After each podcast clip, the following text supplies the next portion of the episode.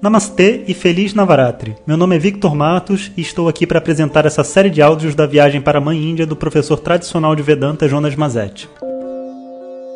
Om Shri Harihi Om Bom dia pessoal.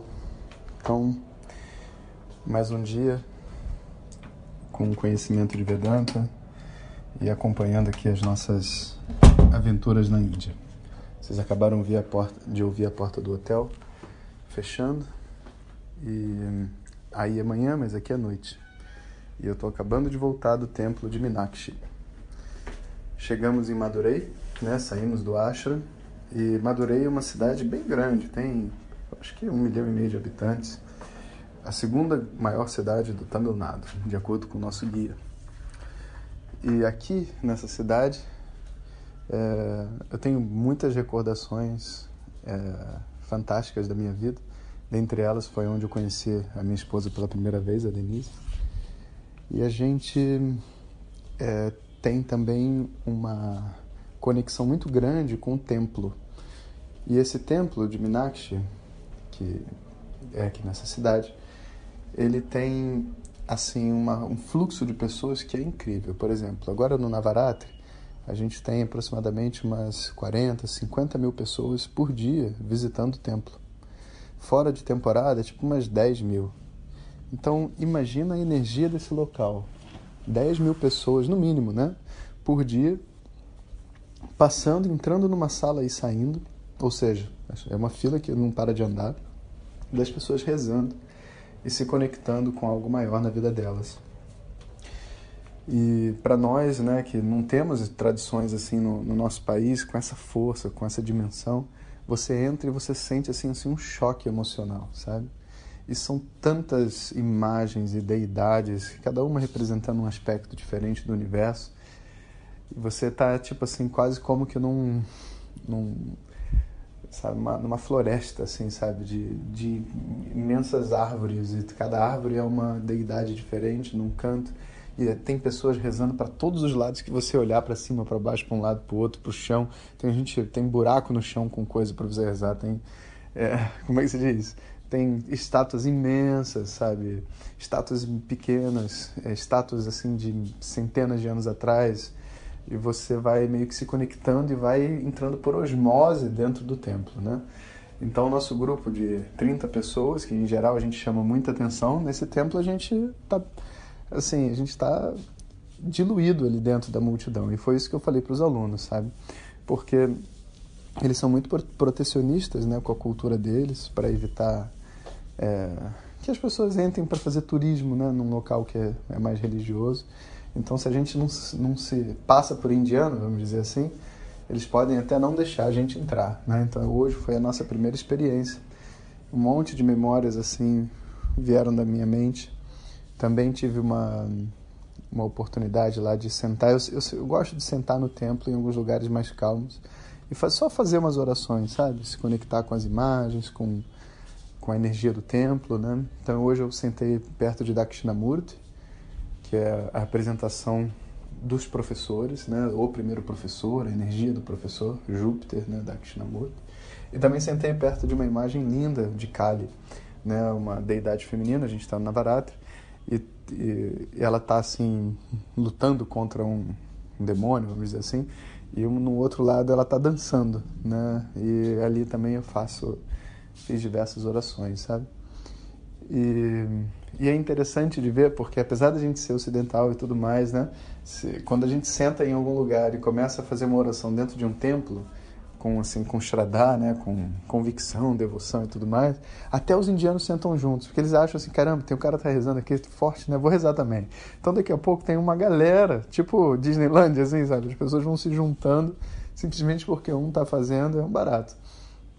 E a gente faz um monte de amizade, e a gente se diverte. Algumas pessoas não estavam com a gente porque se perderam, né? Então, na hora de voltar, tiveram que voltar sozinhos pro hotel, mas é tranquilo. Mas voltaram sem sapato, porque os sapatos voltaram com a gente, né? Que você tem que tirar antes de entrar, então a gente trouxe tudo de volta. Então a gente teve assim uma, uma primeira aventura, né? Conheci um amigo do Jyoti também, que está viajando com a gente, nesse aqui em Madurei, que é um astrólogo, e um sacerdote de um outro templo que veio para atender as pessoas aqui nesse grupo, né? E a gente foi conversando e, e, na nossa conversa uma coisa muito legal que eu queria compartilhar com vocês, sabe? É que a gente estava conversando sobre esses dons que as pessoas recebem, sabe? Tipo, uma pessoa que cura outras, outra pessoa que, sabe, tipo um astrólogo, né? Que vê o futuro de uma pessoa, o passado, né?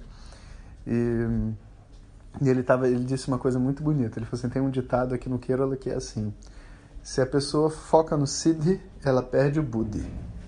Ou seja, se ela foca nesses dons que ela tem, tipo, como se ela quisesse desenvolver os dons e, e fica presa naquelas habilidades que ela, de alguma maneira, tem, que ela não sabe explicar, ela perde o Buddhi, ela perde o seu intelecto.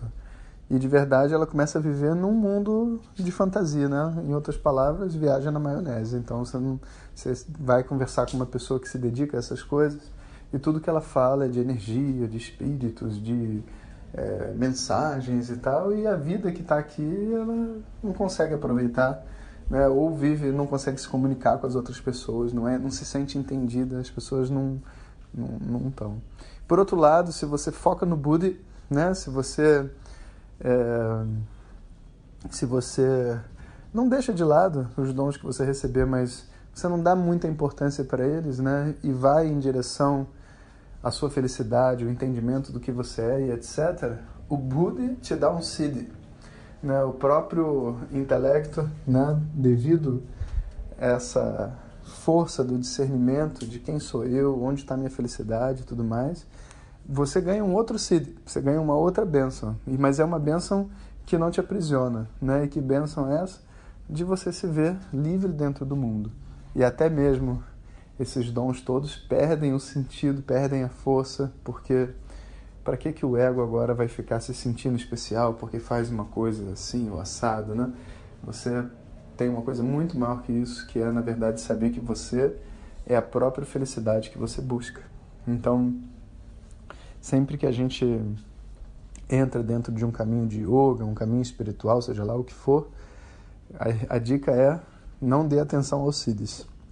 Não dê atenção a essas experiências fantásticas que existem, os sonhos maravilhosos, é, a, seja lá a trip, né, a viagem que for apresentada para você no meio do caminho, que parece ser algo muito interessante, mas que na verdade né, é só mais uma experiência dentro desse mundo. E pode até ser uma experiência fantástica, mas ainda assim será só mais uma experiência.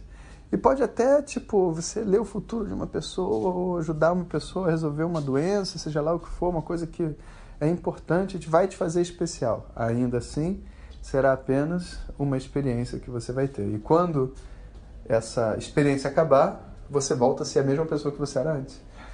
Então, ou você resolve o Buda, ou você resolve o seu intelecto, né, a sua ignorância, ou você elimina isso, ou a mente, ela na verdade fica presa dentro do mundo relativo, só que agora com um egão, não mais sustentado por, vamos dizer assim, buscas materiais, né, os grandes conquistas que a pessoa faz, mas agora por conquistas, né, Siddhis. Siddhi também significa conquista, né? Pelas conquistas do mundo espiritual a gente também não quer se perder aí. Então, achei que eu deveria compartilhar com vocês essa conversa de hoje, contar um pouco dessa experiência. E a viagem está chegando na nossa terceira parte. Se vocês vieram acompanhando todos os áudios junto comigo até aqui, vocês provavelmente passaram junto com a gente por um ponto de ebulição, que inclusive o ápice foi no áudio passado, conversando sobre o amor da mãe e tudo mais, né? Então agora é um momento onde a nossa criança e a nossa mãe interna vão aprender a viver a felicidade, viver o bom humor, sabe? Viver a alegria da adversidade. Né? Essa é a nossa energia agora nesses últimos dias de viagem e por isso tudo a ver as pessoas voltarem descalças pro pro hotel depois do templo. Né? Vamos ver como é que eles vão estar amanhã de manhã e eu conto para vocês. Um bom dia para todo mundo aí. Om Sahana Bhunaktu Sahaviryam Karavavahai